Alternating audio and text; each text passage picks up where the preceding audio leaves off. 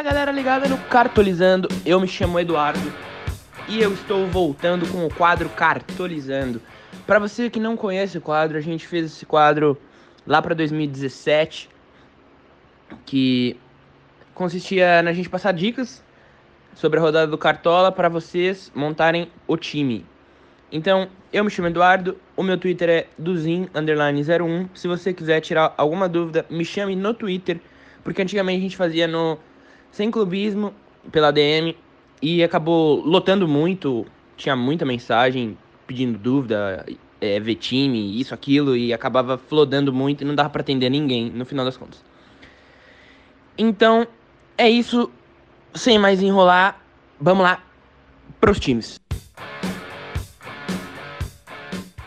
Bem, galera, é, fiz uma lista aqui, separei por posições, né? A primeira posição de todas é o goleiro. separei o Vanderlei o primeiro, para você que já tem um, conseguir valorizar umas 50, 60 cartoletas essa rodada. Eu ainda acho que não vale muito a pena, mas eu coloquei por desencargo de consciência. Vai que o Vanderlei emite, e fala, ah, não tá lá no cartolizando. Tá sim o Vanderlei aqui. O Vanderlei é o nosso primeiro. O Santos pega o Fluminense em casa. E todo mundo conhece o Vanderlei, né? Um goleiro que sempre se destacou no Cartola. É uma ótima opção. Dispensa qualquer comentário, Vanderlei.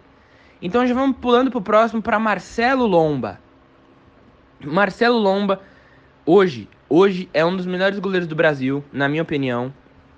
O Internacional recebe o Flamengo em casa. O jogo às 4 horas da tarde. O Internacional precisa recuperar os pontos que perdeu contra a Chapecoense na rodada passada. E vai com o time completamente titular. Vai com sua zaga titular com Vitor Cuesta e Rodrigo Moledo. O Marcelo Lomba, desde os primórdios, lá na, na Ponte Preta, para quem lembra, sempre se destacou no Cartola. Então, o Marcelo Lomba é uma boa aposta no Cartola. O time do Flamengo é um time ofensivo, todo mundo sabe que. Ofensivo, eu digo, todo mundo sabe do poder de ataque, melhor dizendo, com o Gabriel, com a Rascaeta, o Everton Ribeiro, Bruno Henrique. Então, todo mundo sabe que a qualidade individual do time do Flamengo é alta e a chance desses jogadores finalizarem no gol é alta. Então, Marcelo Lomba é uma boa aposta para o cartolizando. Pulando, a gente vem para São Paulo, para Goiás e São Paulo. O Goiás recebe o São Paulo em sua casa. Eu coloquei, eu coloquei aqui os dois goleiros da partida, o Volpe e o Tadeu. O Volpe, eu julgo ele um bom goleiro para o Cartola, porque ele é um goleiro acrobático e o Cartola conta muito quando o jogador dá um chute forte, mesmo que vá no meio do gol, se o goleiro faz uma acrobacia bonita, o Cartola dá ADD. O Cartola dá ADD, pode confiar que dá. E o Volpe é um goleiro acrobata. O Goiás vai jogar em casa, vai ser empurrado pela sua torcida, tende a chutar de longa distância. O São Paulo não é um time que dá muito espaço, pro, porque tem um miolo de zaga consistente com Arboleda e Bruno Alves. Então, o time do Goiás deve ser forçado a chutar de fora, e o Volpe é um bom goleiro nesse tipo de, de bola.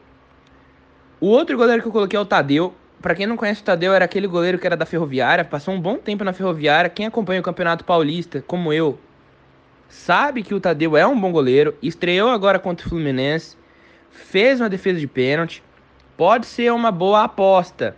Se o São Paulo tiver um domínio absoluto, ele é uma boa aposta. Mas se o São Paulo só fizer aquele golzinho e e ficar com aquele jogo que fez contra o Botafogo, de dar a posse para o adversário e esperar o momento certo, aí vai ficar um pouco complicado. Mas pulando, eu coloquei o Gatito Fernandes como outro goleiro. O Bahia recebe o Botafogo, o Botafogo recebe o Bahia em casa. O, o Bahia, opa, o Bahia tem um bom ataque e o Botafogo não é um time muito seguro lá atrás.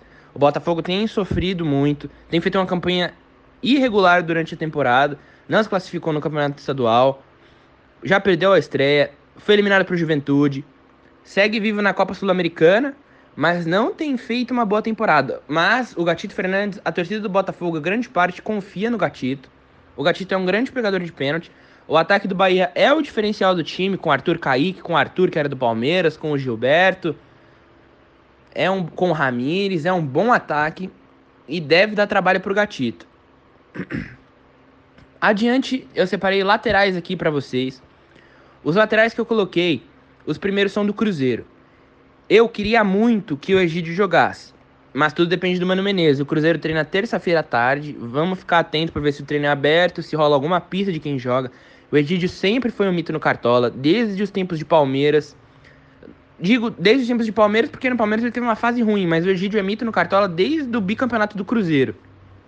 Então, o Egídio é presença garantidíssima no meu time se ele for titular nessa partida. Caso não seja, a opção no lugar dele é o Dodô. Fez um bom campeonato pelo Santos ano passado, foi um grande lateral, conseguiu marcar gols. O Dodô é uma boa aposta. O Cruzeiro pega o Ceará em casa. O próximo lateral é o Fagner. O Fagner vem fazendo uma temporada muito regular. O Fagner cresce em momentos difíceis e em momentos decisivos.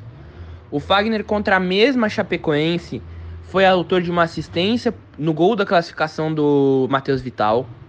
O Fagner contra o Bahia não teve o seu saldo de gols, mas conseguiu roubar duas bolas, fez 3.40, se não me engano, algo do tipo.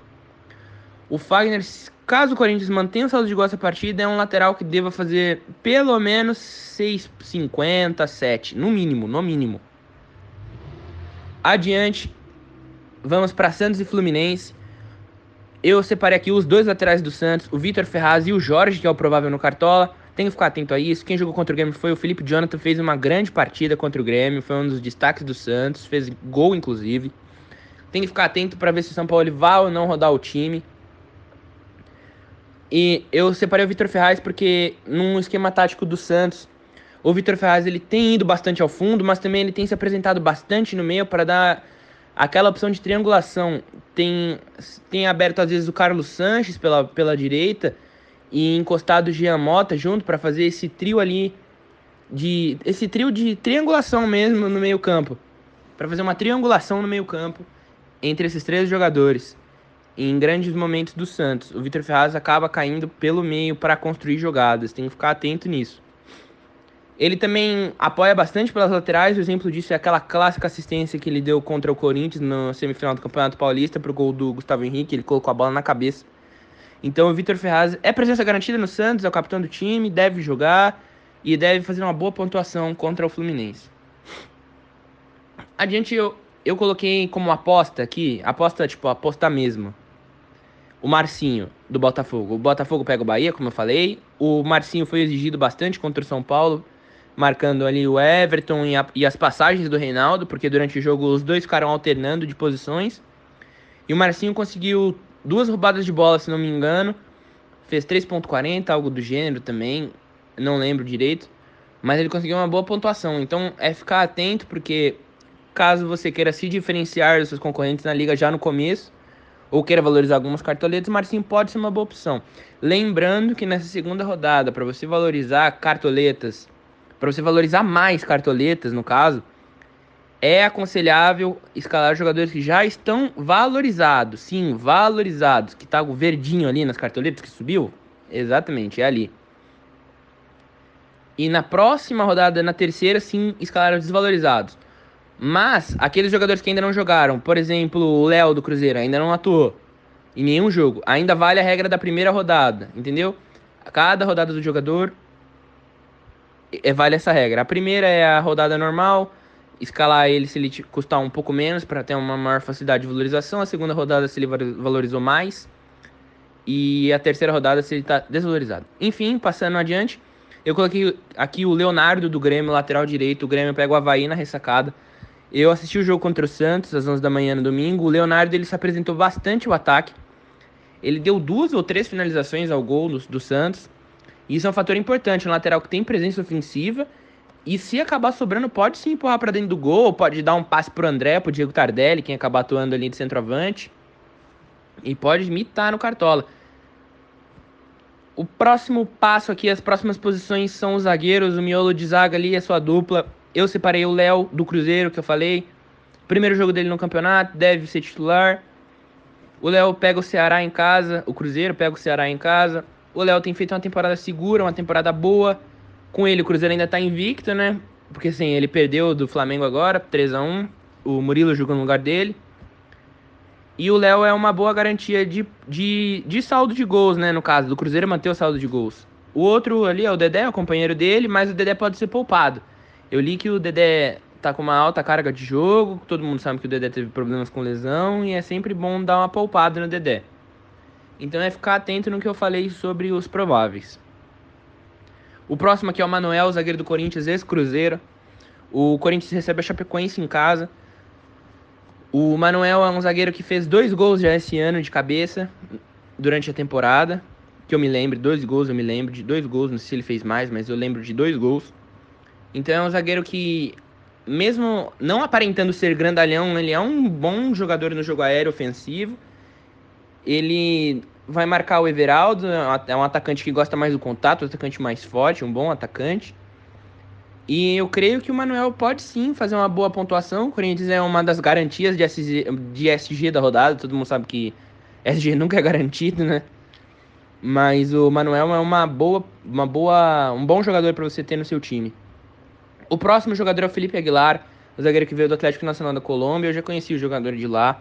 É um zagueiro que joga na bola, um zagueiro alto, um bom zagueiro, um zagueiro rápido, que complementa bem ali o Gustavo Henrique, que é um pouco mais lento, tem boa qualidade. O Felipe Aguilar, para muitos da própria torcida do Santos, merecia ter entrado na seleção do Campeonato Paulista no lugar do, do próprio Gustavo Henrique.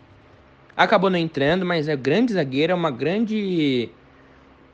Uma grande possibilidade de você ter no seu time, já que enfrenta o, o Fluminense que vem num momento de baixa na, na temporada. O próximo zagueiro ali é o Pedro Jeromel, que ninguém conhece. Pedro Jeromel dispensa qualquer tipo de comentário, é o Jeromito do, do Cartola, fez oito pontos contra o Santos sem saldo de gols, é um zagueiro que raramente vai mal no Cartola. É um zagueiro que é para custar ali suas 22, 23, 25 cartoletas. O preço dele não é esse, o Jeromel vai valorizar, todo ano ele valoriza. Pode ter certeza que no fim do game o Jeromel não vai custar o valor que está hoje. Então o Jeromel é sempre uma boa opção. Passando ali para os meias já, eu separei. Eu vou falar primeiro das certezas, né, entre aspas, da rodada, aqueles que têm mais possibilidade. Depois eu vou falar das apostas. Muita gente gosta de fazer aposta no meio, então vou falar também das apostas. É, ali os meias, eu separei Carlos Sanches e Jean Mota. O Carlos Sanches é o é o todo campista do Santos, né? Joga pela direita, joga pelo meio, às vezes tá no ataque, às vezes tá defendendo, faz tudo, corre muito. Jogadoraço, Carlos Sanches. Muito, muito bom jogador. Bate bola parada, faz tudo no time do Santos. E o companheiro dele que eu separei aqui é o Jean Mota, que se eu não me engano tem 16 participações em gol na temporada já. Subiu de produção absurdamente com o São Paulo. Os números dele melhoraram muito com o São Paulo. O São Paulo conseguiu extrair tudo que dá do jogador. O jogador está em boa fase, foi artilheiro do Campeonato Paulista, foi o melhor jogador do Campeonato Paulista. O Jean Mota é sim uma boa opção para você colocar no seu time. O outro meia que eu separei aqui é o Pedrinho. O Pedrinho tá como meia no Cartola, para você que não reparou. O jogador que joga aberto pela direita ali no Corinthians, tem um bom chute de fora da área. O único contra do Pedrinho é que ele raramente termina os 90 minutos. O cara ele sempre dá uma poupadinha nele ali. É um menino que ainda tá em maturação, mas é um bom potencial, é um bom jogador pode sim dar boas alegrias no Cartola. O próximo jogador é o Robinho do Cruzeiro. O Cruzeiro que pega o Ceará, o Robinho é o líder de assistência do Cruzeiro na temporada. O Robinho vai fazer o primeiro jogo dele ainda no Cartola e no Brasileiro também. Se o Robinho fizer uma boa pontuação, as chances dele valorizar bastante são altas, porque na primeira rodada é a rodada que mais se valoriza cartoletas. Então o Robinho é uma grande possibilidade para o seu time. Mas, como eu falei, o Mano Menezes ainda vai treinar o time do Cruzeiro. Pode ser que o Robinho não jogue. Pode ser que jogue Rodriguinho e Thiago Neves. Pode ser que só jogue o Thiago Neves. Pode ser que não jogue ninguém. O Mano Menezes ainda vai definir o time. É ficar atento. As opções são entre Robinho, Rodriguinho e Thiago Neves. É ficar esperto e ver. Juntamente disso, tem o Marquinhos Gabriel, que caiu bem no time do Cruzeiro. O jogador que joga aberto. O Marquinhos Gabriel também está como provável nesse momento no Cartola, é uma boa opção, ele joga aberto pelos lados do campo.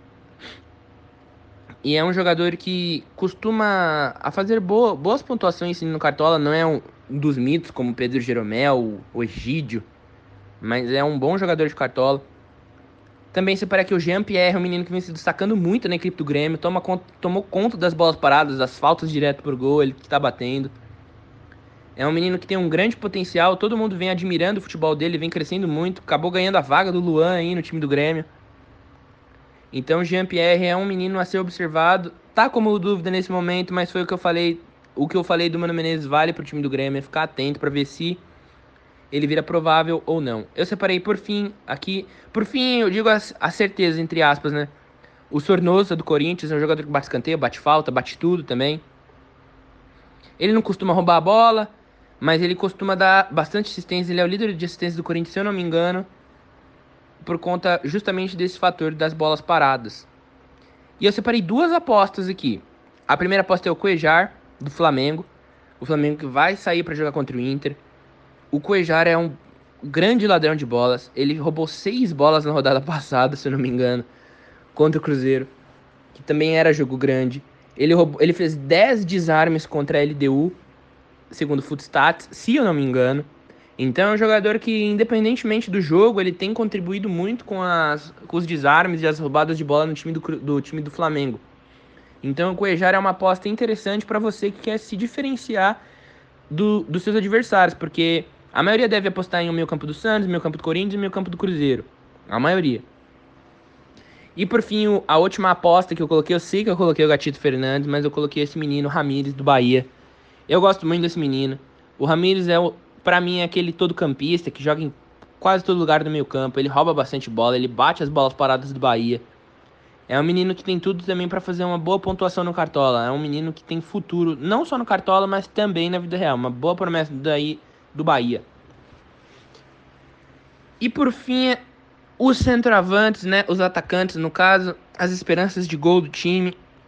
Eu, primeiro de todos, já vou começar com uma aposta. Ricardo Oliveira do Atlético Mineiro foi confirmada as lesões de Leandro Castan e Fernando Miguel no Vasco. E o que isso significa? Significa que o Vasco perde seu melhor zagueiro, Leandro Castan, e perde aquele o goleiro que era o único que passava segurança. O Alexander é um bom potencial do time do Vasco, é um bom goleiro, eu assisti a final da Copinha no estádio, eu vi o Alexander, é um bom goleiro, tem boa reposição. Os números falam por si, tudo bem que ele tomou 4 gols, mas ele fez 10 pontos no Cartola. Tem que ficar atento a isso. Porque a gente tá falando de Cartola, não tá falando da vida real. Os dois eles caminham junto pela pontuação, mas um não depende do outro, entendeu? Então eu coloquei o Ricardo Oliveira, porque o Vasco vai desfalcado na defesa, o Atlético Mineiro vai com a pressão de que já foi eliminado na Libertadores, precisa corresponder. E o Ricardo Oliveira todo mundo conhece. Essa é uma aposta. Agora vamos falar das certezas, né? Eu coloquei o André Balada, que não gosta de ser chamado de André Balada. E eu coloquei o Cebolinha, os dois do Grêmio. O André Balada, eu, eu reparei, eu assisti o jogo contra o Grêmio. O André Balada, eu acho que ele deu quatro finalizações ao gol. Um jogador que finalizou bastante. Ele acabou fazendo 7,90, se eu não me engano, sem o gol. Então é um jogador que pontuou bastante. Se tivesse feito gol, ia mitar absurdos. Ia lá para 15 pontos e 60. Eu não lembro muito bem quanto foi a, pontuação dele no passado. E o Cebolinha, que dispensa qualquer comentário, é um dos melhores jogadores do Brasil em atividade. Para muitos é o melhor. O Cebolinha tem feito uma temporada absurda. Se ele for titular, é quase certeza que ele vai deixar o seu. Tem deixou contra o Santos, é um grande jogador, deixou dois contra o Libertar. Ele vem de três gols em dois jogos. O Cebolinha é craque. O Cebolinha, caso confirmado a titularidade, é uma grande aquisição para o seu time. Passando para Corinthians e Chapecoense, eu separei aqui Cleison e Mauro Bocelli. Por que o Cleison? O Cleison, ele é um jogador que participa bastante ali pela meia esquerda do Corinthians ele contribui tanto com roubadas, ele recompõe bem, ele tem um bom drible, é um dos melhores dribladores aí, do, foi um dos melhores dribladores do Campeonato Paulista. Ele tem um, ele, ele cruza bastante a bola para área, ele também tem aquele, aquele corte pro meio, a batida, como ele fez o gol contra o Santos, que foi assim, ele cortou pro meio e bateu pro gol. O Cleison é uma boa aposta. Depois aqui eu coloquei o Mauro Bocelli. O Mauro Bocelli ele jogou contra a Chape na Copa do Brasil, fez o gol. Pega de novo a mesma Chape em casa. O Bocelli é, é, foi um dos foi um grande artilheiro na Liga do México pelo Leão, fez muitos gols no Leão, é querido no Leão até hoje, é um cara que tem faro de gol. Se a bola sobrar, ele vai guardar, dificilmente ele perde dentro da área, é um cara letal. E eu coloquei o Bocelli justamente por isso. Mais adiante eu coloquei o Rodrigo, o Raio do Santos, o menino que tá aí na contagem regressiva, né, para ir pro Real Madrid, infelizmente, vai muito novo. O Rodrigo, todo, dispensa comentário, todo mundo também conhece o Rodrigo. Um menino que vai jogar ali no ataque do Santos, o Santos que não atua com camisa 9 fixo.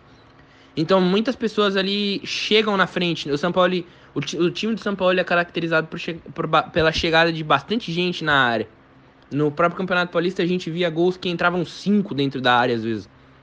Então o Rodrigo é um desses caras que pisam na área, como o Jean Mota pisa na área, o Carlos Sanches acaba pisando na área o Derlis Gonzalez, que acabava sendo ali o falso 9 do time. Então eu coloquei o Rodrigo, o Rodrigo que é o provável no momento aqui no Cartola. Adiante eu coloquei o Fred. O Fred tem grande chance de ser poupado, tem que ficar atento a isso. O Fred, eu acho que ele vem de 10 ou são 12 jogos seguidos pelo Cruzeiro. a temporada do Fred é absurda. O Fred está jogando muito, faz parede, faz o pivô, fazendo muitos gols. E se ele jogar contra o Ceará, é aquela presença no time para olhar com carinho, às vezes dar o capitão para ele do time, porque é um cara que se jogar contra o Ceará, as chances de fazer gol são enormes. Eu coloquei ali também junto com o Ricardo Oliveira duas apostas. A primeira é o Anthony do São Paulo, um menino que se vem se destacando pela sua capacidade de driblar. É um driblador nato, tem recebido bastante faltas quanto a, por isso, porque ele não tem medo de partir para cima e como ele tem a rápida condução de bola, ele troca rápido do pé direito pro pé esquerdo, às vezes ele sofre muita falta. Ele tá aprimorando seu jogo, tá começando a produzir gols e assistências agora. Contra o Corinthians na final ele fez o gol, contra o Botafogo ele deu assistência, o menino tá crescendo. Então, é para se olhar com os bons olhos a aposta pelo Anthony. O outro que eu coloquei por fim foi o Marco Ruben do Atlético Paranaense, que pega o Fortaleza fora. A gente viu que o Fortaleza ainda é um time frágil, jogou contra o Palmeiras fora de casa, tomou 4 a 0.